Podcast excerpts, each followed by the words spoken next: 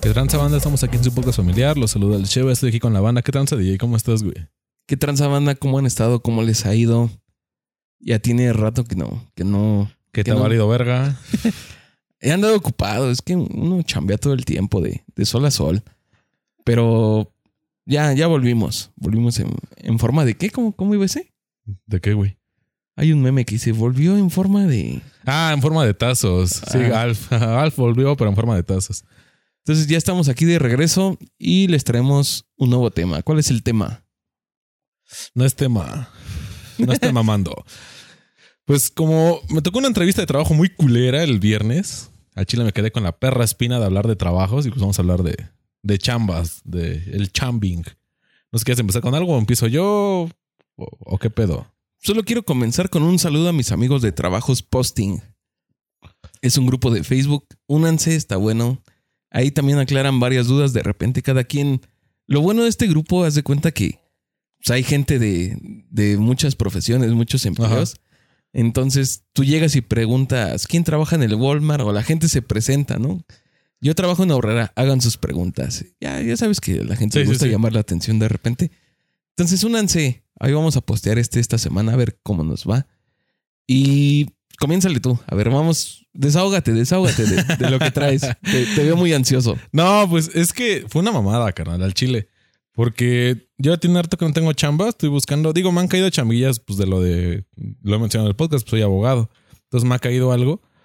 Pero esta pinche semana, el viernes específicamente, eh, fui a una entrevista de trabajo ahí por el metro Cuauhtémoc.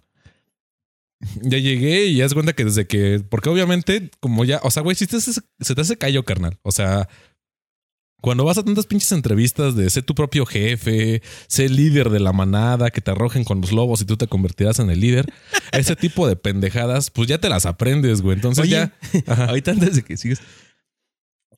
Justamente ahorita que hablamos de trabajos, me acuerdo mucho de este grupo porque yo lo administro. Y Ah, apenas- Soberbio, Barney, soberbio. No, apenas subieron un- una parte de las entrevistas de trabajo. Yo no he tenido tantas, he tenido como tres. No mames. Pero en esta dicen que hay una entrevista de trabajo en donde te ponen a dibujar. Sí, Y también. Se me hace una reverenda pendejada, güey.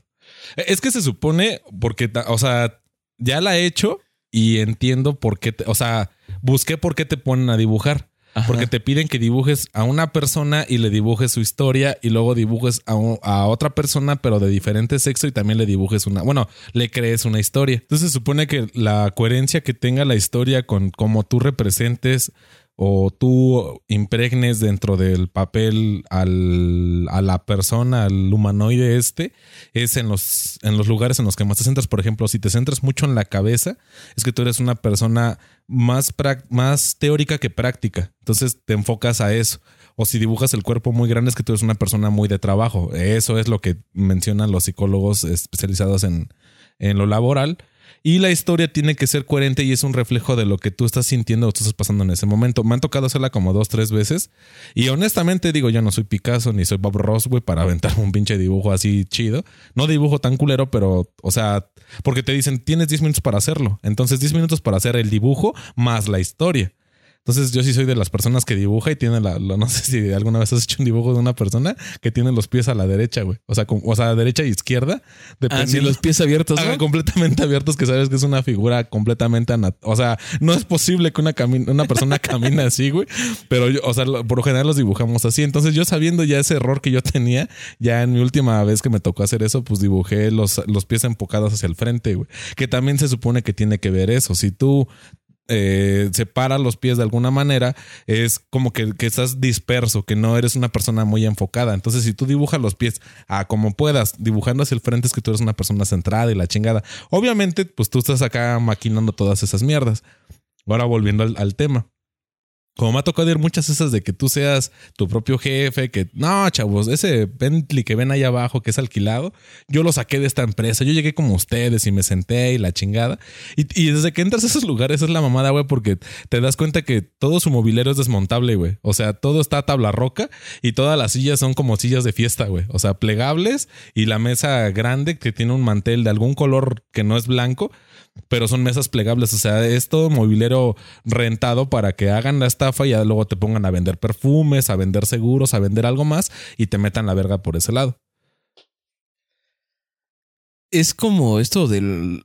¿Cómo se llamaba? Royal Prestige, ¿no? Ajá. Que te citaban en un hotel y te vendían acá dos, tres cosas. Yo me acuerdo, ahorita que hablamos de entrevistas de trabajo, me acordé de una, la que fui hace como unos 15 años, yo creo. Ya tiene un buen rato que fui con unos compas.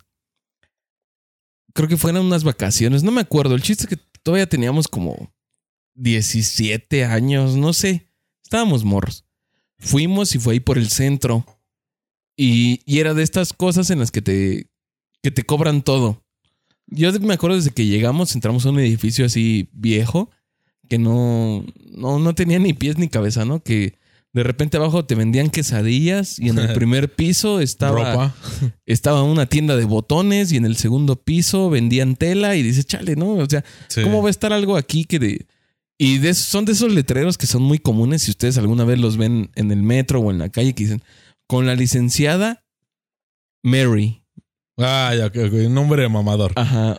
O la licenciada Brittany, dices, ay, y ya desde ahí como que las cosas van y te dicen a la semana dos mil pesos más comisión y cosas así. Sí. Pero pues estás chavo y no le sabes, ¿no? Más en ese tiempo que no tenías como que esta oportunidad de buscarlo en internet como es ahora. No, había foros, güey, porque también eso a mí me ayudó. No había foros en los ese es un parote, güey. La, la, banda que de repente sube sus experiencias y te las cuenta de, ah, ¿sabes qué? Yo ya pasé por esto, lo voy a contar para que más gente no pase por lo mismo. Y antes no estaba eso. Sí, era así como de el más tú a tú con tus compas, la gente más cercana que tenías, de decirle, güey, encontré esta chamba, ¿cómo ves? Y la banda, pues, si no sabe, te va a decir, ah, pues suena chido, güey, pues ve a ver, ¿no? Entre los que te ponen a vender perfumes y las piramidales que tú no sabes cómo está el pedo, pero ya te metieron, está de la verga, güey, porque al final de cuentas, pues sí terminas, terminas tú pagando, terminas tú poniendo de más, güey cuando pues al final de cuentas tú vas pues buscando una oportunidad de crecimiento porque te la ofrecen que no, no mames, lo que mencionas, o sea, en una semana generas dos mil varos y aparte es generando tres empleos. Dices, ah, cabrón, no, o sea, yo soy una fuente ilimitada de dinero, yo puedo, güey. Pero te digo, es una pinche terapia que te meten muy, muy culera. Bueno, volviendo un poco al, tema que para que me desahogue. Eh, como yo ya tenía este antecedente de que había ido a demasiados lugares de estos con engaños, o sea, obviamente yo ya había ido en mi familia de, que te ponen a vender perfumes o algún producto que está, que los, la calidad es de la verga y cada producto te vale como mil pesos y tienes tú que hacer una inversión inicial, pues digo, no es que me la sepa de todas a todas, pero dije, al menos a mí la cara de pendejo no me van a ver. Entonces ya en cuanto veía que la plática se empezaba a enfocar así eso y que había un pequeño receso porque son pláticas súper largas, güey. Fíjate que yo en, en esa situación eh, descubrí una madre que yo le llamo mentalidad de borreguito, güey. La mentalidad de borreguito es que tú llegas a un lugar y está todo el rebaño sentado en esas sillas plegables y lo que te está diciendo el interlocutor, tú le sigues la corriente. Y si hay una persona que no está de acuerdo, el interlocutor pone a todo el grupo a, atacar a esa persona. ¿Tú por qué piensas eso? ¿Tú por qué dices esto? ¿Tú por qué? Y haces que toda, que sientas la presión social y que al final de cuentas tú te, te sientas atacado, te sientas eh, minimizado y tengas que unirte al grupo para no sentir esa, esa disyuntiva, esa, eh, esa, no sé, que te limiten o que te hagan menos para que tú entres a la idea de lo que el güey te quiere vender. Entonces yo ya sabiendo todo esto que te digo, pues, honestamente fueron años de experiencias así, que antes de revisar un trabajo que me dan la dirección para ir a, la entrevista, pues sí revisa, a ver qué onda, cómo se ve por fuera, ¿no? O sea, se ve que es hechizo, se ve que esto, se ve que... Cualquier cosa que, te delata así de que esa madre es una estafa, pues ya ni voy, güey. O sea, nada más un, ah, sí, sí, confirmo y ya no terminó yendo, güey. Tal vez me han pedido oportunidades, puede que sí, pero al menos mi experiencia me ha dicho que todos ese tipo de lugares son desmontables, no vale madres y al final de cuentas nunca te van a contar porque su business es o lo piramidal o hacerte vender algo que para ellos les cuesta 5 pesos y te lo dejan en 800 y según tu ganancia es venderlo en mil pesos. Güey, nadie te va a comprar esas mierdas, pero bueno. Entonces yo voy a esta punto de entrevista, ya me di cuenta que el despacho se ve, se ve súper mamón, güey. O sea, no, no mamón, lo que le sigue, carnal. Dije, verga, si se ve bien cara esa madre, pues ni pedo, pues hay que caerle. Voy a la puta entrevista y nada, sí, güey, o sea, el lugar sí estaba que te cagabas, o sea, sí estaba demasiado, demasiado bonito, demasiada imagen y también en el argot de, al menos de derecho, muchos abogados que son la reata, que tuve algunos maestros y algunos conocidos que lo son, te dicen, güey, el abogado que no sabe te vende, te vende la imagen, te vende lo que te proyecta, lo que no, yo, yo, es que yo tengo esto porque yo soy una verga y realmente no es así. Entonces dice, no te vayas con la finta de que porque lo ves que no sé, que llega en un Mercedes-Benz, que llega, eh, que su despacho está bien cabrón, que tiene un chingo de anillos en todos los dedos como si fuera pinche jugador de la NFL. O sea, no, no te vayas por esa finta, sino vete a, lo que sabe y pregúntale cosas concretas y te vas a dar cuenta si conoce o no. Bueno, ya con este, te digo, todo este bagaje, llego a la pinche entrevista, ya estoy esperando, me pasan, ¿no? Entonces ya pasaste el cuento más corto. Cuando me hablan de lo que me, están ofreciendo en el trabajo, me dicen que son 12 horas diarias de lunes a sábado y todo esto, hay creo que una hora de comida, un pedo así. Y todo esto por la módica cantidad de 5 mil pesos al mes. Dije, no mames. O sea, está bien que, estoy necesitado, pero no te pases de verga. Es, es trabajarle a alguien más todo, todo mi tiempo. La plusvalía o sea, al final de cuentas, ¿cuánto, ¿cuánto vale una jornada de una persona? ¿no? Al día yo creo que debe ser como unos 4.800 al mes el salario mínimo. Pero yo soy profesionista, o sea, no soy una persona que, que trabajó de alguna forma. Mande mala verga si quieren, que soy mamón y lo que quieras, pero soy un profesionista. Entonces ya nada más por ese hecho te da un plus el papel. Entonces dices, bueno, tengo que ganar un poquito más. No tanto, porque también sé mis limitaciones, la estoy bien consciente de ellas y dije, bueno, ok, yo dentro de mi pendejez dije, vale, ya sé que le voy a trabajar a este güey para que se compre otro pinche carro de a gratis. Pero. Para el mantenimiento de este bonito lugar. Ajá, güey. Pero, ¿qué oportunidades hay de crecimiento? Entonces le dije a ese güey, bueno, o sea, me, me, dice, ¿qué opinas de la vacante? Le digo, ok, honestamente sí está muy robada, pero ¿qué oportunidades hay de que yo me, me desempeñe en el despacho y sea abogado senior? Y se me queda bien y se empieza a reír y me dice, no, la neta, te voy a ser bien honesto aquí no hay oportunidad de crecimiento. Dice, somos cuatro abogados titulares y los cuatro llevamos un chingo de tiempo. Dice, entonces, la verdad, aquí ya, o sea, y te venden la idea. Aquí aprendes, aquí le chingas, aquí esto, aquí le macheteas y te llevas un chingo de conocimiento. Dice, realmente este despacho es formativo. Dice, no es para que te quedes, es para que sea de traslado a tu siguiente despacho.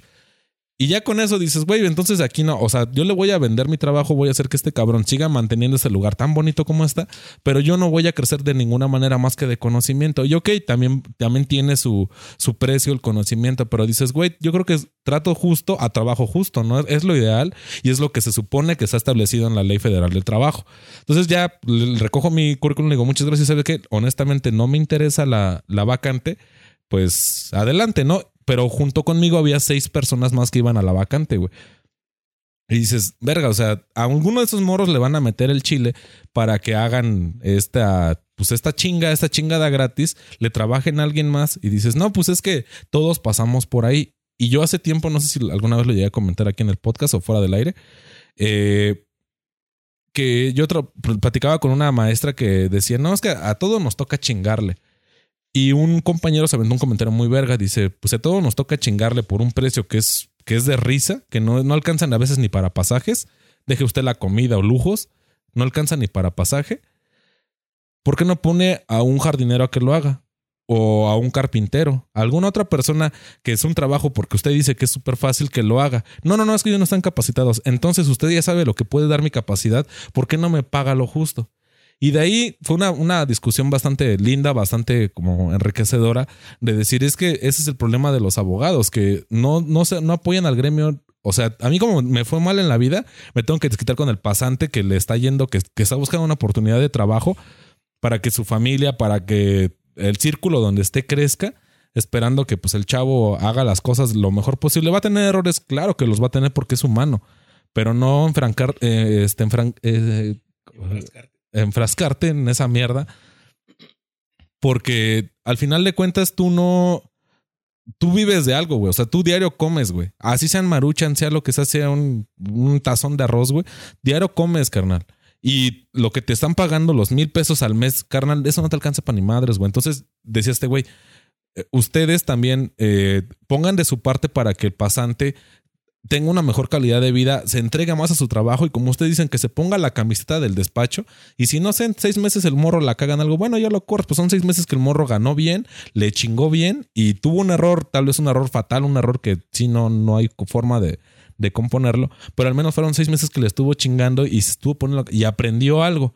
Entonces dice, no sean ustedes tan abusivos, no sean tan avanzados, en derecho se le llama leoninos, no sean tan, pues, tan agasajados en este aspecto y, pongan de su parte. Entonces, eh, partiendo desde ese punto, eh, he platicado con algunos otros compañeros de otras profesiones y les he dicho, ¿cómo está tu carrera? Y prácticamente es lo mismo, güey. O sea, te pagan una madre, chingale un chingo porque vas empezando. Dices, güey, pues es que honestamente no me alcanza. Tal vez, no sé, yo vengo de Naucalpan y no sé, laboratorio, poniendo un ejemplo de algún ingeniero químico.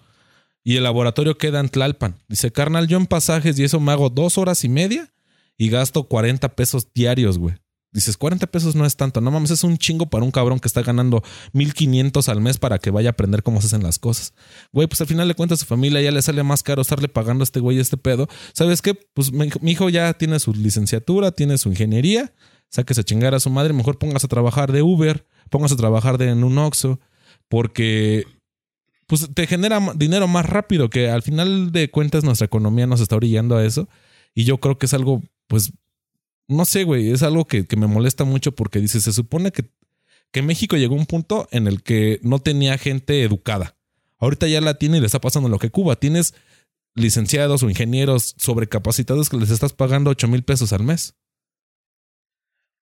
sí entiendo toda esta parte. La verdad sí es como que cagante que dices, ¿qué pasó, no? Yo, yo ya cumplí con lo que tenía que cumplir, ya estoy en el punto en el que tenía que estar y ahorita tú quieres pagarme con conocimiento, porque así te lo manejan siempre, ¿no?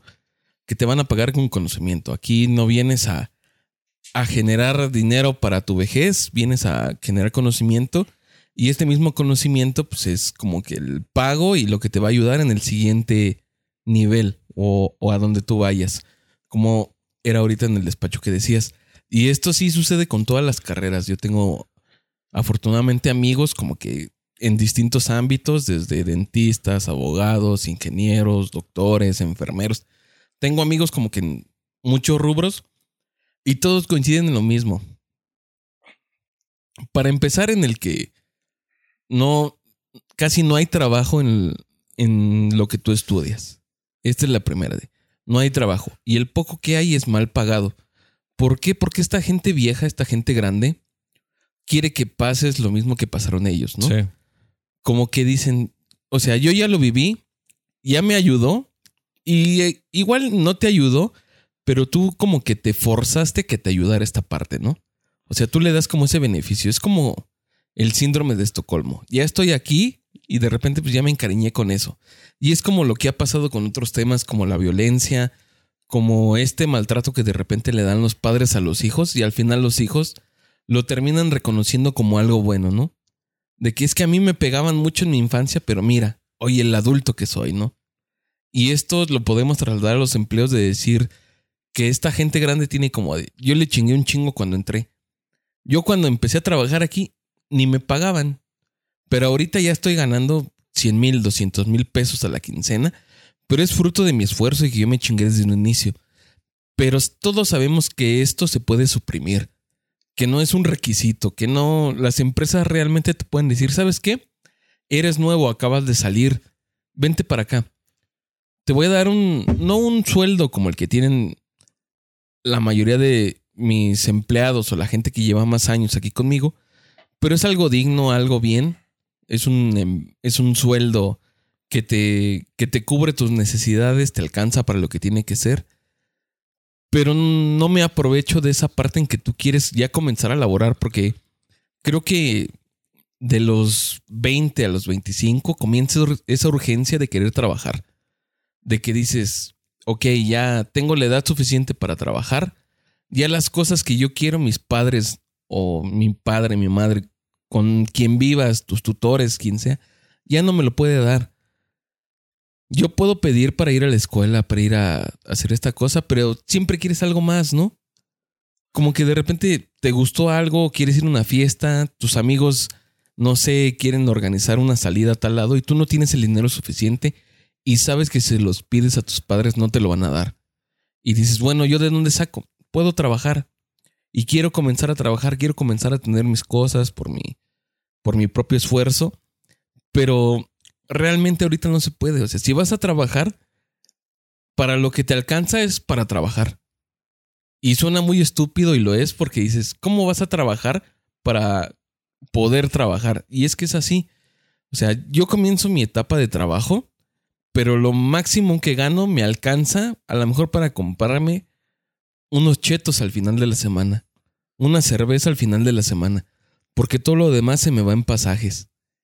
O se me va en otras cosas que... En el gasto de la casa, ¿no? O sea, que haya gas, que haya Sí, agua, porque que tienes haga que luz. contribuir también a tu casa. Y dices, al final del- de la semana, de la quincena, me quedo con 100 pesos para mí, que yo puedo disponer de ellos. Y dices, realmente creo que tú mismo dices, tengo estos 100 pesos, me voy a dar un lujo para mí. Me voy a comprar dos cervezas. Y va a haber quien te diga, no mames, qué pendejo eres, ¿por qué no ahorras ese dinero para un futuro? Y es como de carnal. Sí, ya 100 estuve- pesos para un futuro, no mames. y sí, y ya estuve 15 días ganándome estos 100 pesos y yo me los quiero ganar en este momento en una caguama. Y es válido. Yo muchas veces me he peleado con mucha gente por hacer menos a los demás. Que dicen, es que la gente si, si no... Si no gastar en cosas innecesarias o en cosas que no tendrían, no sé, una casa, un carro, cosas así. Y yo les peleo mucho que a lo mejor no es el objetivo que ellos buscan. Por ejemplo, ahorita lo más próximo que se me ocurre es mucha banda que critica a la gente que viaja en metro y trae un buen teléfono. Que dicen, chale, ese güey anda en metro y trae un... Pero trae el iPhone 14, 13, ¿no? Ajá. 13. No, trae el Galaxy S21. Y dices, no mames, ¿cómo va a andar en metro con un teléfono de ese tipo? Mejor que guarde ese dinero y se compre un carro. Pero realmente no te pones a pensar en el qué hay más atrás, ¿no? Sí. A lo mejor un carro no te cuesta esos 20 mil, 30 mil pesos que se gastó en el teléfono. Un carro te, ahorita el más básico te cuesta entre 150 y 200 mil pesos. Básico. Más el gasto de mantenimiento. Más el gasto de la gasolina. Más Y- daños agregados, ¿no? Que cualquier el cosa. seguro y todo eso. O sea, sí te estás gastando mucho más dinero. Y dices, él no está pensando en eso. A lo mejor él ni siquiera sabe manejar. No le gusta manejar. Sabemos que la ciudad es un caos. A lo mejor, y es válido, lo más próximo para él y lo que lo hace feliz ahorita es comprarse un teléfono. Un teléfono que le sirve para varias cosas. Y él ni siquiera tiene en mente un carro en la cabeza. Pero nos han metido mucho esta idea de que el éxito es tener carro, casa y lujos. Y dos perritos. Y todos como que crecemos con esta idea de que si no tienes un carro, si no tienes una casa propia, si no tienes dos perritos, no eres nadie, ¿no? Todavía no has conseguido el éxito. Sí. Eres un pendejo que anda aparentando. ¿Por qué? Porque a lo mejor te compras unos tenis de 3 mil, 4 mil pesos. Y dices, no mames, ese güey trae unos tenis caros, pero renta. ¿Has ido a su casa? Su casa es de lámina, su techo todavía es de lámina. Y dices, en lugar de eso, mejor le hubiera puesto un. Le hubiera echado el colado y dices, no mames, ¿por qué nos ponemos a juzgar este tipo de cosas? Sabiendo que realmente toda nuestra generación, toda esta gente que viene apenas, estamos de la chingada. Realmente no tenemos ninguno el futuro asegurado. Y si ese carnal se quiere gastar sus mil, dos mil, diez mil, quince mil, veinte mil pesos en algo que lo haga feliz a la proximidad, es totalmente válido porque sabemos que no vamos a hacer casi nada a futuro. Y es triste, pero esto nos ha consumido desde hace varios años. Ahora, te digo, con todo esto del trabajo, cada vez está viendo como que una pequeña revolución, como que todos nos estamos dando cuenta que algo no cuadra. Esto que para nuestros padres era algo normal, para nuestros abuelos era algo normal, es que todo te lo tienes que ganar. A lo mejor sí no te pagan desde un inicio, pero ahí vas a aprender. Y a la siguiente, pues ya vas a llegar con conocimiento. Y esto te surgió a partir de que estuviste entregando tu alma prácticamente gratis. Y no debe ser así, como tú dices, en este empleo que te ofrecieron, eran 5 mil pesos al mes. Son 5 mil pesos que es prácticamente una burla para alguien que se ha pasado la mayor parte de su vida estudiando, capacitándose, para poder ejercer este trabajo. Y esto ellos lo saben porque si cualquiera pudiera hacer este trabajo, no serían necesarias estas entrevistas. Eh, referente a ese punto me vienen varias ideas. La primera es que tú hablas de, no sé si has escuchado la, la paradoja de los cigarros, que dice, no, tú con lo que consumes en cigarros, si lo juntaras en cuatro o cinco años, te Ya compras un tu Ferrari. Ferrari, ¿no? Ajá, y dices, tú fumas. No, yo no fumo. ¿Y dónde está tu Ferrari? Ah, no, pero es que, ah, entonces no me estés engrosando la verga y deja que yo me gaste mi dinero en lo que a mi puta se me ocurra. Así yo quiero, lo recibo y lo quemo, es mi pedo, carnal, pero al menos yo ya sé que estoy haciendo algo de lo que yo quiero, con mi dinero, con mi salud, con lo que tú quieras, pero no te metas en, en, mi vida para, pues para decidir o, opinar cosas que tú no sabes, que tú no sabes el contexto, como mencionas que no que hay detrás de a llegar a estos, a estos centavos, ¿no? Que muchas veces en la sociedad mexicana está muy allegada al. Es que gano centavos, ¿no? O sea, porque al final de cuentas no te alcanza para ni madres. Ahora, lo que mencionas del tiempo también es bien importante. No sé si te ha tocado o, o llegaste a ver en algún momento un TikTok que se hizo muy famoso de un cabrón que, que está subiendo una pinche torre. Es un rascacielos y el rascacielos tiene una, una punta como de radio y está subiendo ese güey. Entonces cuenta que, pues, o sea, nada más es un tubo con unas agarraderas y ese güey cada que se mueve tiene que acomodarse el cinturón de seguridad para seguir escalando.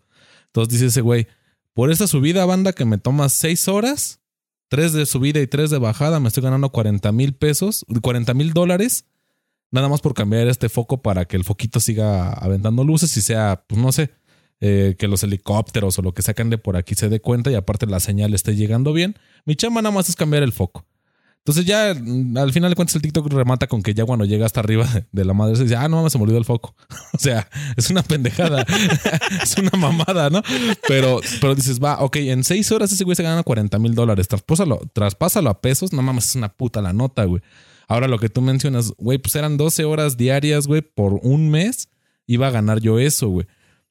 Y, y, y como dices, o sea, es el, el hecho de que no es que todos pasamos por ahí, apréndela a sufrir para que después aprendas a gozarla. Dices, güey, es que no siempre es así. Digo, porque al final de cuentas, si eh, lo, lo mencionabas, yo empecé desde abajo en esta empresa X, ascendí, ahorita gano 100, 120 mil pesos. Y tengo a mis hijos, ¿no? Y yo quiero darles una mejor vida de la que yo tuve.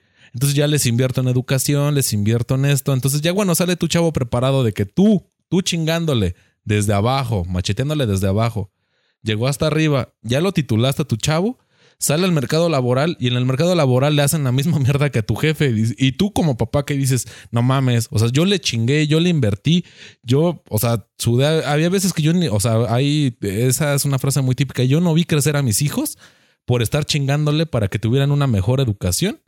Y sale este cabrón a trabajar y le ofrecen dos mil pesos al mes. Y dices, güey, o sea, yo le chingué, yo estoy ganando puta mil, o sea, mil por ciento, realmente es mil por ciento más que este cabrón.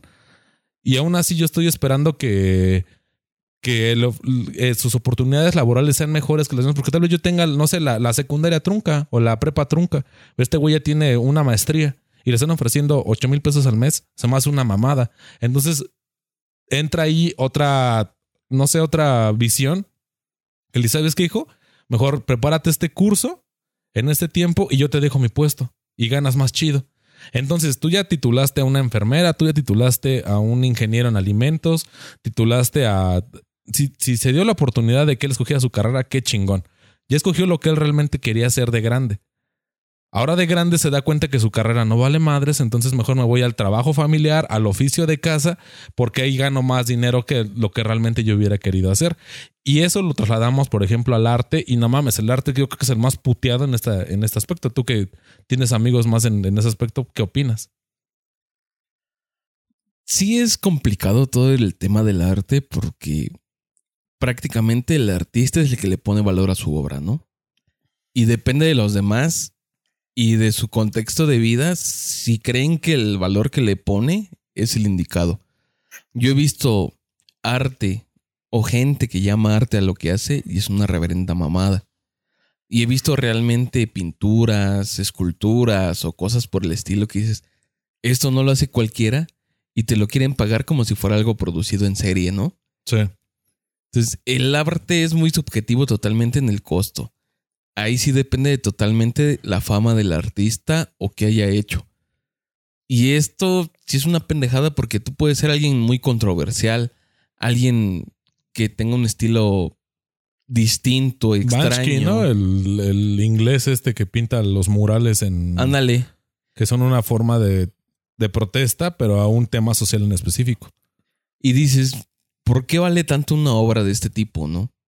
Si realmente una lata de pintura, un bote de pintura te cuesta a lo máximo dos mil pesos un bote de pintura y esta me la quieres vender en 200 mil dólares. Entonces te digo, el arte sí es muy subjetivo a comparación de, de otras profesiones. Y ahorita que estaba hablando de esto, se me viene a la mente mucho un ejemplo que, que muchos van a entender, pero se los voy a decir después del corte. Ah, sí, pues hay que, hay que ir a mojar bigote, hay que ir a, a remojar brocha y ahorita rebotamos banda. Ya saben, música de elevador.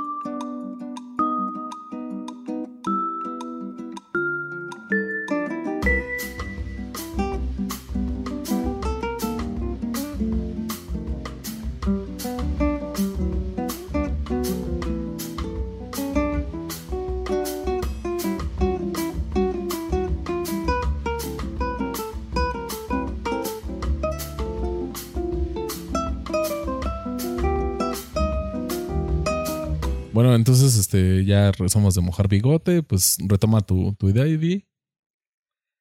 Ahí va.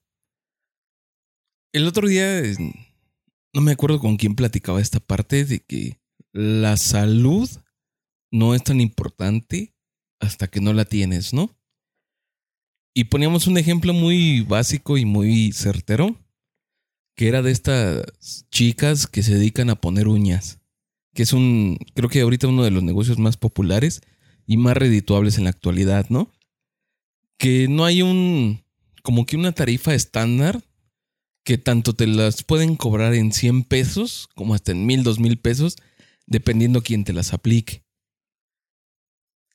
Pero yo le decía a él que me genera mucho conflicto esta parte en que tú por unas uñas estás dispuesto a pagar hasta dos mil pesos, 300, 500, lo que tú quieras. Pero por un servicio médico no estás dispuesto a pagar nada. Sí, sí, sí, sí, es decir, el contraste está muy cabrón.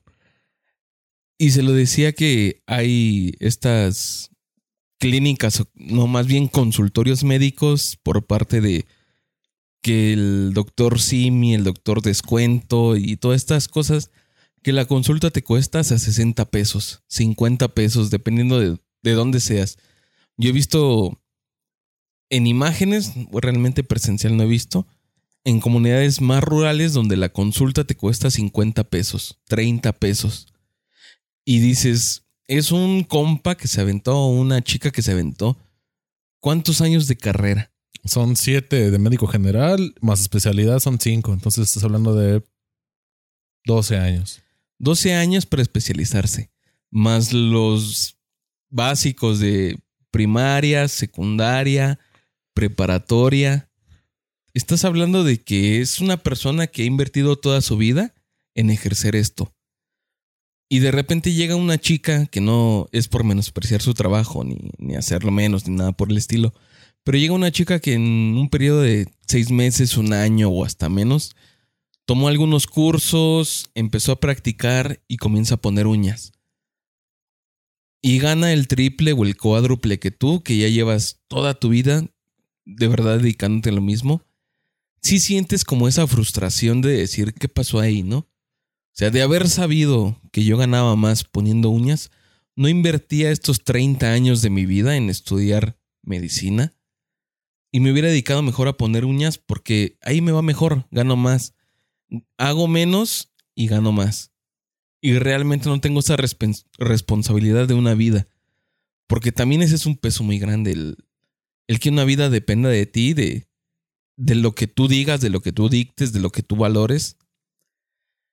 Y digas, yo les pongo sus uñas, se las pinto. Si me llevo 3, 4 horas en un día, pero pues ya me gané 600 pesos en una sola persona. Entonces, en una hora, güey. O sea, yo creo que sí se tardan un poco más, pero realmente en un día sacas mucho más que Sí, un claro. médico de estos que están en comunidades rurales O inclusive aquí en la ciudad, en la ciudad yo he visto muchos de estos consultorios, principalmente, tal vez suena un poco clasista, pero en las zonas más populares es donde hay más de esos consultorios, porque sabemos que la gente no se puede costear un mejor servicio médico. A lo mejor es gente que se dedica al comercio informal o algunas otras fuentes de empleo en que no pueden acudir al ISTE o al seguro social y tampoco pueden pagar un médico particular porque es demasiado caro, entonces acuden a estos consultorios que son realmente gratis casi y se atienden ahí. Y es triste el hecho de ver que no, no valoramos las cosas como deberían de ser. Eh, de hecho, enfocados a, ese aspecto, eh, yo, bueno, eh, tengo un amigo que él, por, me parece que es médico del Poli. Y por alguna beca que surgió, se fue a Barcelona a estudiar medicina. Un semestre. Entonces su familia pues no, no tiene tanta feria. Y le dicen, pues sabes que nada más tenemos para darte, digo, porque al final de cuentas el peso pues es uno, pero el euro es otro, güey. Entonces nada más tenemos para mandarte para tu hospedaje. Eso es lo único para lo que la familia pueda aportar. Allá tú te arreglas como puedas y chingale. Entonces, este cabrón se va para allá y a mí me cuenta, dice, güey, a mí no me da pena decirlo, de hecho me da mucho orgullo decirlo, que allá en, en Europa, dice, no mames, son bien clasistas, pero mal pedo, güey. O sea, te, te discriminan, te, te, hacen menos, te humillan, porque no tienes para comer dentro de la cafetería de la, de la facultad, güey. Dice, yo lo que hacía para comer era que me iba a, a los, como que a las calles o a las colonias donde había más restaurantes Dice, y toda la, la merma, todo lo que no se vende, todo lo que los comensales no se acaban, en vez de tirarlo, como ya saben que hay universidades cerca y que pues hay gente de escasos recursos, te los embolsan. Dice, entonces yo llegué la primera vez, o sea, yo no sabía, dice, yo comí con lo poco que traía todavía de pues, recién desempacado y estaba carísimo, güey. Me hablaba ese güey en cantidad, me decía, eran 10 euros, güey. Si yo traía 8.50, güey, para todo el mes, carnal. Dice, o sea, era, esa era todo mi, todo mi, mi gasto, güey, para mi alimentación. Y eso costaba el, el almuerzo ahí en, en la pinche este, universidad.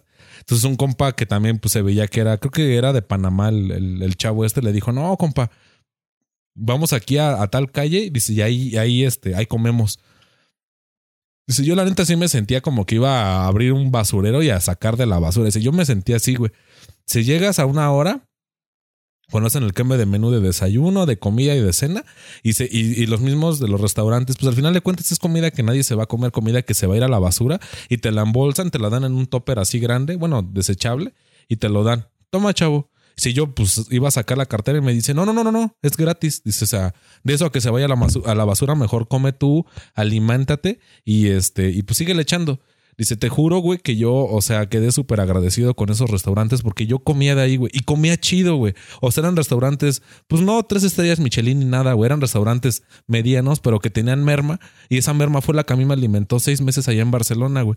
Y se llevaba la ropa, güey. Pues yo llevaba unas mudas, pero pues luego entre que las lavas, entre que se te ensucian de cosas que no se pueden quitar rápido pues mm, dice, me iba a los basureros, carnal. Dice, pues no, no, güey, no me da pena decir que yo abría basureros. Dice, güey, yo me encontraba Dolce Gabbana, yo me encontraba así prendas chidas que tenían un hoyito en algún lado, güey. Y por eso la banda los tiraba. Dice, güey, yo, yo con eso me agarré. Dice, dicho, me traje ropa más chida de la que yo me llevé. Me la traje acá hasta a México, güey. Dice, y fue una experiencia muy, muy chida, güey. Una experiencia muy verga, güey, que yo me fui a capacitar. no sé, realmente nunca supe en cuánto estaba una consulta allá en Europa. Pero ya yo, ya yo ya salí del país. Yo ya me capacité, yo ya le chingué. Regreso aquí, carnal, con mi expediente, con, con todo lo que. No, pues este chavo ya. Pues tiene otras técnicas, otras tácticas que aprendió en, en otro país. Y lo único que me dio lugar fue similares, carnal. Dice, y no es que haga menos la institución, ni, ni mucho menos, porque hasta la fecha sigo trabajando ahí. De eso tendrá unos 3, 4 años que este carnal que, que bueno, me platicó eso. Dice, güey, me da un chingo de tristeza, carnal, que yo mi preparación, que la putiza que me llevé allá, dice, prácticamente comiendo de la basura y vistiéndome de la basura, me la paguen en 30 pesos, dice, porque yo, yo sí te sé hacer, dice, hasta una amputación sin siquiera tener medicamentos, güey. Dice, y carnal, que no sé, una revisión de tal vez de detectarle cáncer de mama a una persona me cueste 30 pesos, güey. En ese entonces 30 pesos. Dice, se me hace una mamada, güey. O sea, nuestra carrera está bien desprestigiada por pendejadas, güey. Dice, güey, no mames, ¿cuánto te gastas en las chelas, carnal? Dice, tú no sabes cómo está tu hígado en ese momento, pero te estás mamando tres, cuatro cartones, güey, valiéndote madre la vida, güey. Dice, y eso es algo que a mí me molesta, me enferma mucho, güey. Porque mi familia hizo el sacrificio y al final de cuentas, eh, no, no estoy dándole ni la mitad de lo que a mí me, pusieron para yo irme del país. Un, un, periodo breve, si tú quieres. Pero, güey, fue una chinga que yo me llevé y, los años que yo llevo chingándole para que al final de cuentas no, no esté dándole una mejor vida a mi familia. Sí, realmente es complicado todo este tema del trabajo porque creo que nunca vamos a estar conformes, ¿no? Te dediques a lo que te dediques, sabes que puedes recibir una mejor remuneración. No, y, fíjate, referente a eso, también entra pues el plan de primer mundo a tercer mundo, que es lo que México se supone que es segundo mundo y al Chile no es cierto, nada más que como estamos tan pegados a Estados Unidos, te la venden así. Por el otro día había una, entrevista que le hicieron a un alemán, no recuerdo qué empresa era, pero por decir algo así como BMW o Volkswagen, algo así pasadísimo de verga. Y dice, no, pues de hecho nuestras leyes laborales nos, nos obligan a que el trabajador trabaje seis meses y seis meses son de vacaciones. Pero en esas vacaciones, así ese cabrón tenga, no sé, la nómina completa del equipo. Si yo le, le hablo para decirle, oye, güey, ¿dónde está la nómina? Porque no la encontramos. Y este güey me la recibe en sus vacaciones. Yo me meto un pedo de una demanda que me cago. Dice, porque el trabajador le tiene que chingar seis meses. Seis meses que yo lo tengo a sol y sombra.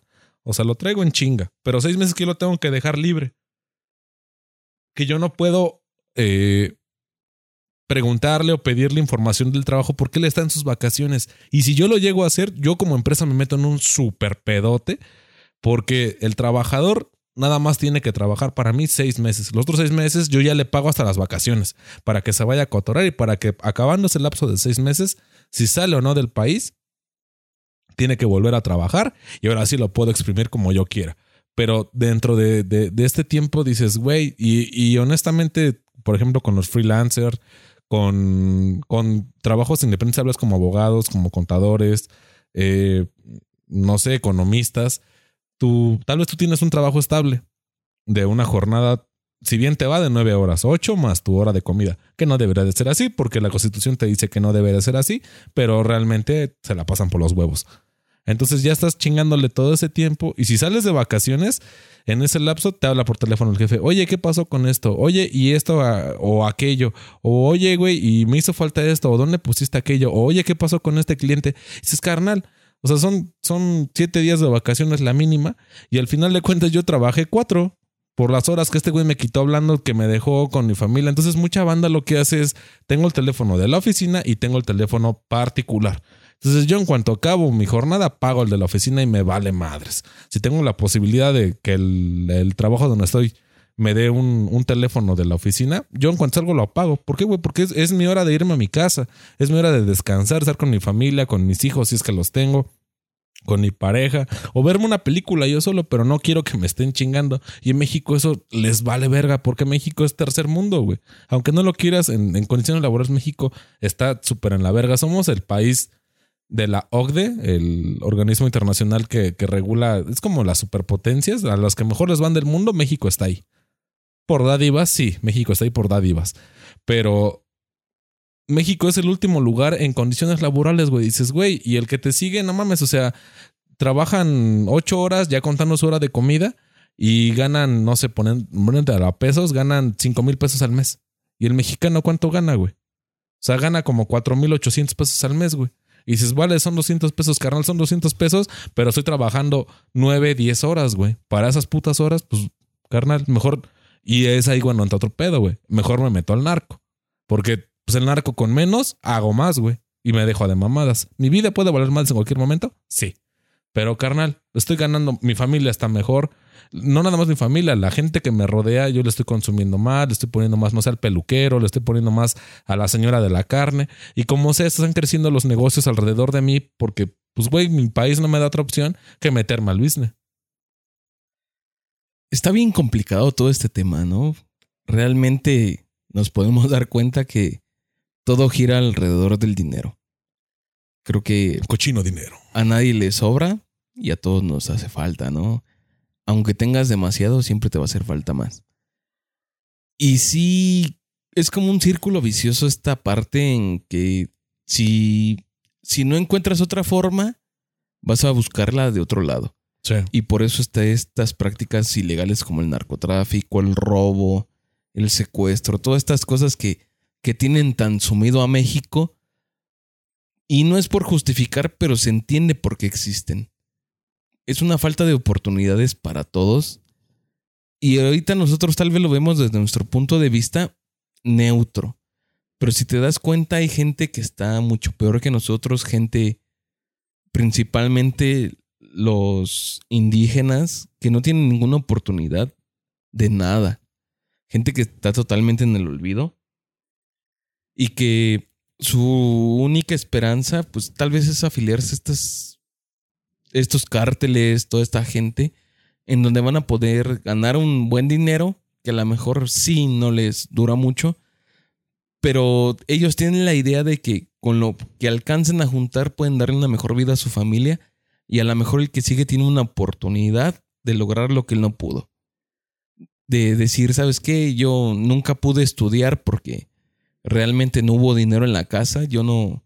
Y era una persona que hacía falta en el campo o en el comercio y mis padres no podían darse ese lujo de que yo fuera a la escuela mientras ellos trabajaran porque teníamos que trabajar todos al parejo.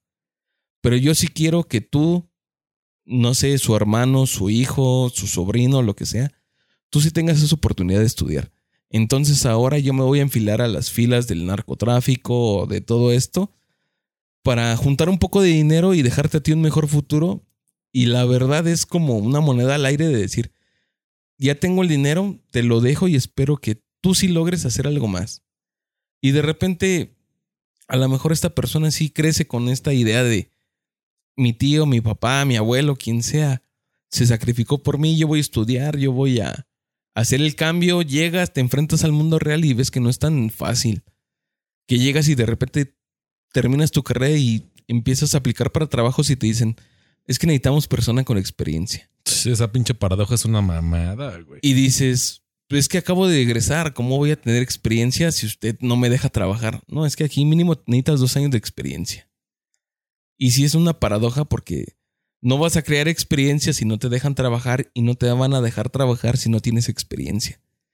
Y es una pendejada. Yo ahora mis amigos más pequeños que tengo, que tienen entre 16, 19 años, les digo que se busquen un trabajo afín a lo que están estudiando. Sí. digo, y es requisito, ahora es un requisito que trabajes y estudies. Ya no es como que tienes que dar el plus, ya no es como que es que mi familia necesita que trabaje. A lo mejor tu familia está acomodada y ya tiene, El pues no tiene carencias, ¿no? ¿no? ya tiene el conecte, güey. Ya con eso es un paro. No, pero mira, yo te lo digo de este lado. A lo mejor tu familia no necesita que tú trabajes. ¿Por qué? Porque es autosustentable y todos están bien. Pero tú necesitas trabajar para en un futuro tener un trabajo. Comienza a trabajar desde un inicio mientras estudias. Es pesado y mm, tal vez no debería de ser porque tienes 18, 19 años y te va a ser muy pesado estudiar y trabajar. Pero esto a la larga te va a dar la experiencia que te están pidiendo para que cuando tú salgas digas, ah, ¿sabes qué? Sí, yo ya trabajé en algo relacionado a este ramo y ya tengo dos, tres años de experiencia y ya te contraten. Y es una mierda, pero es algo que es totalmente ahorita real.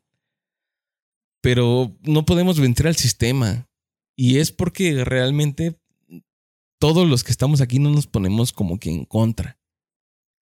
Somos mayoría, ¿no? La mayoría somos los que estamos inconformes con todas estas prácticas pero no queremos hacer porque sentimos que perdemos más de lo que, que ganamos. A lo mejor esta lucha que se haga hoy o mañana no va a tener resultados inmediatos, sino de aquí a 20, 30 años. Pero lo que nosotros queremos es que sea inmediato. Que de repente hagas un paro, hagas una huelga, hagas una manifestación y a las dos, tres semanas ya tengas un aumento del 200% y ya comiences a ver los beneficios. Y no van a ser así. No, y fíjate, ahorita que mencionas eso del campo, yo de, bueno, platicado, ¿no? Que mi familia es de la Sierra de Guerrero. Eh, una vez platicando con uno de mis tíos que honestamente sí vendía mota. Y yo le digo a ese güey, ¿y la parcela de maíz en cuánto está o la de nanchi o calabaza, que es lo que más se, consume, bueno, que más se genera por las condiciones del terreno, dice, güey, la más cara que es la de maíz está en 3.500, 4.000 pesos.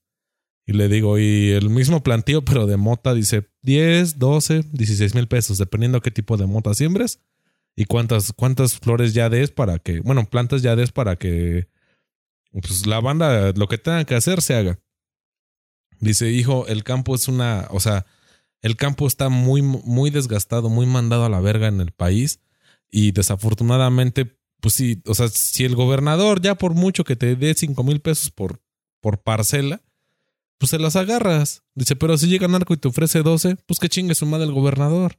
Dice, y por eso es que el Chapo, todos estos cabrones que sí están metidos en el desmadre, van a las comunidades, les ponen carretera pavimentada, les ponen internet, les ponen, no sé, hasta luz, güey. Hay lugares donde no hay ni luz. La banda, la banda del narco les pone eso. ¿Saben qué? Y aparte les va a pagar esto por cada de amapola, de coca, de, de mota que me siembren esta lana extra a cada familia. Güey, pues chingue su madre el gobierno. Por eso muchas veces eh, se cree o, se hizo el mito de que cuando llegaba el Chapo a un restaurante decían, ¿sabes qué? Celulares retirados, pero pidan adelante la carta es libre, agasájense y todo lo que se quieran llevar ya está pagado. El patrón ya pagó, nada más no hagan pedo y al final recogen su teléfono ahí en la salida y lo que se quieran llevar en bolsas, en tambos, adelante. El patrón ya pagó. Y dices, güey, pues por eso también el narco creció de esa manera. O sea, desafortunadamente las condiciones laborales en México son una mamada. Eh, estamos muy dejados de lado, muy... La mano de obra siempre va a haber. Pues sí, siempre va a haber, carnal. Porque el mismo modelo que manejamos en México nos orilla a querer competir con potencias, por ejemplo, con China, que en China son demasiados y por eso México quiere competir contra eso. Güey, la mano de obra mexicana es muchísimo mejor que la China, pero la tienes que abaratar para que le pueda competir a ese mercado. O si le quieres pegar al mercado alemán, que es de súper primera generación, en México no tiene las herramientas, pero a mí me lo decía un, un güey que conocí en, en, en un trabajo. Me decía, güey, ¿tú sabes lo que le pagan a una enfermera mexicana? Le digo, no, la neta no sé. Me dice, rayada, 11 mil pesos al mes. ¿Tú sabes cuánto gana una enfermera en Alemania? Digo, no, pues menos, güey. Dice, gana como entre 28 y 30 mil euros. Y yo, ah, la verga, sí es un putazo. Dice, ¿sabes qué, qué enfermeras prefieren en Alemania? Las mexicanas. Dice, porque las mexicanas saben trabajar más con menos. Porque, o sea, en México tienen equipo de rezagado de los años 60, de los años 70 y llegan al primer mundo donde dice, a mí me ha tocado, tengo una amiga que está en Alemania trabajando de esto y dice, güey, o sea, yo tengo tres, mm, no sé cómo decir, los cuartos donde tengo pacientes y cada uno es de, de 10 personas. Dice, yo atiendo los tres solos. Dice, cuando tengo, en, en el hospital tiene ocho y para cinco cuartos hay ocho enfermeras. En total somos nueve. Dice, pero yo tengo tres que son los de cuidados intensivos y eso porque tengo equipo de primer mundo. Dice, yo que quisiera que en mi país hubieran esas oportunidades de, de, crecer, de chingarle con, con menos recursos. Pero el, alemán ya sabe que el mexicano le chinga con bien poco. Entonces, cuando le dan equipo de primer mundo, dice, güey, a mí déjame China libre, yo voy a, a chingarle con estos pacientes, le voy a, a machetar, le voy a hacer. Dice, y la alemana que hace como está acostumbrada al primer mundo, ay, no, yo nada más atiendo una cama, tal vez dos o tres pacientes y soy muy buena, pero ahí se queda. Entonces cuando llega una alemana así de que no sé de dónde, digo una mexicana, ¿de dónde vienes? No, pues vengo de México y vengo del Seguro Social.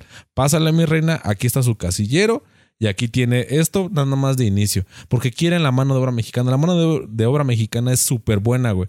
Pero al gobierno le vale madres, güey. Dicen, ah, total, Güey, por eso la fuga de cerebros, güey. O sea, un chingo de, de carreras, un chingo de inventos han hecho en otros países de mano mexicana pero patentados por esos países, porque el mexicano se va a buscarle en otro lado, porque aquí la mano de obra no la valoran, güey. Y eso está, está ñero, porque ¿cómo vas a crecer como país si tú no apoyas a los científicos, si tú no apoyas a los maestros? Güey, los maestros, no sé si alguna vez se tocó escuchar cómo se quejaba un maestro de lo que ganaba. Carnal, se quejan a toda madre de que, nah, yo gano bien poquito en el CENTE, yo gano bien poquito aquí en la UNAM. Pero yo lo hago por amor a la camiseta. Y son maestros muy buenos. A mí me ha tocado maestros muy buenos pero que si dices, yo gano creo que eran 80 pesos por hora, güey. Y tengo tres horas al día. Y dices, bueno, pues son 240 al día. Nada más de dar clases. Y aparte tienen sus oficios. O sea, no son maestros como por ejemplo en Japón, en Australia, que son maestros que les pagan una la nota para que enseñen la mejor manera a sus alumnos y los alumnos puedan crecer y le puedan generar al país. A México le vale verga eso, güey. Y eso, no sé, güey, eso me, me, me genera mucho conflicto porque a mí, de varias personas me han dicho, es que tú eres muy buen maestro. Y yo, honestamente, en algún momento de mi vida, sí he querido ser docente, pero por esta situación, no de que de, vivir de, la docencia, güey, sino de redituarle algo a la UNAM, que pues fue mi, mi casa madre, que apoyar a la banda y decirle, ¿saben qué? El pedo está así allá afuera y chinguele. Y, o sea, presionarlo de alguna manera para que la banda pueda salir adelante. Yo espero tener un mejor trabajo y realmente ser docente por hobby, no por trabajo, güey. Porque el trabajo de maestro en México es una mamada. Sí, sabemos que en este país especialmente, o igual en toda América Latina, la docencia está muy infravalorada y todos los políticos ven solo en su propio beneficio aquí. Para el desarrollo yo creo que nos falta quitar todo el sistema de gobierno que tenemos, instalar otro y rezar porque este nuevo funcione. Pero es demasiado pesado. Yo invito a, a toda la gente que nos escucha, si, en especial si son jóvenes que apenas están empezando en esto, que, que traten de hacer la diferencia. Ustedes son los únicos que pueden cambiar el, el rumbo de este país. Sé que suena muy trillada esta frase, pero en realidad ustedes son el futuro. La gente que ahorita ya está más adelante que ustedes, que ya se metió al sistema, ya no tiene salvación, ya es muy difícil romper al sistema cuando estás dentro de él. Ustedes todavía que no pertenecen, están desde fuera. Todavía pueden pelear por todo esto que, que nos estamos quejando ahorita. Y antes de irnos, yo te quiero preguntar, ¿cuál fue tu primer trabajo? ¿Ya remunerado?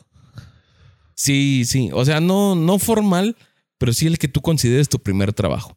En el que hayas ah. dicho, ya tenía algo como que no tan serio, pero sí era algo que me redituaba. Ah, verga. No, pues a mí, o sea, es que te digo, como a mí siempre me han tocado trabajos temporales, yo ya sabía que en algún momento terminaba mi contrato. Te puedo decir así, mi primer contrato fue vendiendo juguetes. Y fue una semana, que fue la semana de Reyes. Pero pues yo sabía que acabando Reyes, pues iba a acabar mi trabajo. Entonces no pude hacer mi primer trabajo. Entonces yo creo que fue trabajar en la Secretaría de Finanzas de la Ciudad de México. Ese fue mi primer trabajo. Yo recuerdo que mi primer trabajo fue en una purificadora de agua. Yo tenía como unos 14 años, yo creo. Y nada más me encargaba de, de contar y llevar como que el... Si una cuenta no manejaba el dinero, pues llevaba la cuenta. Era así como de... ¿Cuántos garrafones se sirvieron? Y Ajá, yo recuerdo que llegaba, contaba todos los garrafones que teníamos, contaba los que se llevaba el repartidor y cuántos regresaba o cuántos vendía al día y al final ya hacía la cuenta de de cuando llegaba el patrón de decirle, ¿sabes qué? Hoy abrimos con tantos garrafones, se vendieron tantos y ya los repartidores se encargaban de darle el dinero y ya. Ese fue mi primer trabajo. Y bueno, ya para cerrar, eh, tengo dos cosas que mencionarles. Eh, la primera va enfocada a las personas que son patrones. Eh, antes que nada, banda, acuérdense que ustedes pasaron por el mismo camino. Acuérdense de lo culero que les tocó ser pasantes antes de ser los patrones que son ahorita. Y denle condiciones mejores a su, a su pasante, porque ustedes pónganse en el lugar de esa persona cuando ustedes los trataron mal, cuando los menospreciaban, cuando les pagaban dádivas, realmente prácticamente es limosna. Y no lo repitan. Hagan, hagan lo que ustedes hubieran querido que les hicieran siendo patrones apoyen a las personas. Nos vamos a equivocar, claro que nos vamos a equivocar, pero hablando y enseñando a las personas cómo se deben hacer las cosas, créanme que todos entendemos, pero pues yo creo que hay modos, hay formas. Y si tal vez tú tienes un carácter muy fuerte, tal vez tú eres de una manera, no seas tan duro, trata de, de, de entender a tu pasante y si de plano tu pasante no la arma, también es válido que lo corras, pero al siguiente pasante que llegue, dale la oportunidad para que para que pueda crecer y sea una mejor persona y así tú de alguna manera plantas la semilla para que él, siendo pasante, le dé una mejor oportunidad al que sigue y se repita y se repita, al punto de que en un momento los pasantes, las personas que están empezando en algún oficio, en alguna profesión, puedan recibir mejores condiciones a las que están teniendo ahorita. Banda, yo les invito a que lo hagan. Yo espero en algún momento ser de esa manera porque esa siempre ha sido mi, mi meta. Y la segunda cosa que quería comentarles es que tenemos un proyecto DJ y yo de que en algún momento podremos hacer entrevistas a personas profesionistas eh, para que la banda se oriente, para que la banda que está más chavilla, que no nos pase lo que algunos nos pasó de que escoger mal la carrera, porque no sabíamos lo que realmente era la carrera, eh, se pueda dar como que esa, esa vista de las personas que ya, ya le están chingando en esa carrera. No sé si, si pudieran comentarnos si les interesa, si tal vez ustedes pudieran participar de alguna manera en su profesión o en su oficio para que la banda los conozca, sepa cuánto se gana y los obstáculos que puede haber dentro de la carrera para que la banda no se vaya con este. Es que a mí me hace falta un hijo abogado o un hijo médico o un hijo ingeniero. Y dices, pero realmente ingeniero en qué? ¿Médico en qué? ¿Abogado en qué? O sea, no es lo mismo ser un abogado penalista, hablo desde mi rubro, a un abogado ambientalista o a un civilista o de, no sé, algo más específico como derecho marítimo. Son un chingo de carreras. Entonces, tenemos este proyecto, queremos que nos, nos den, no sé, como que eh, la retrospectiva de que nos digan que sí estaría bien, si estaría mal, si realmente vale la pena este proyecto. Y también tenemos la página de Facebook que apenas vamos a, a lanzar porque pues el otro podcast le está yendo bien. Entonces queremos que a este, ya sabemos que nos oyen menos, pero pues es banda como que más lake, banda más, más acá, más machete. Entonces esperamos que nos apoyen en, en, la otra página y pues que en algún momento tal vez ustedes pasen a platicar con nosotros para, pues para que la banda conozca a qué se dedica. Entonces pues es todo banda. Yo los quiero invitar a conocer sus derechos como trabajadores, que los conozcan y puedan pelear por ellos. Hay muchos trabajos injustos y a veces, muchas veces, por recibir ese salario, por contribuir a la casa, por mantenernos, tratamos de aguantar todo esto y no debería de ser así. Peleen por sus derechos, hay que pelear todos para que mejoren las condiciones tanto como para nosotros como para los que vienen. También, como dijo Sheva, tenemos en mente este nuevo proyecto. Si ustedes nos apoyan, lo vamos a lanzar, ya sea participando directamente con nosotros, que nos hablen de sus proyectos, de, de lo que se dedican, si ya son profesionistas, o si todavía no saben a qué dedicarse, pues si les interesaría saber distintos rubros, distintas profesiones, nos los hagan saber. Nos escuchamos próximamente. Ya saben, esto fue Alcohólicos Anónimos. Cámara banda, cuídense mucho, echen desmadre, paz.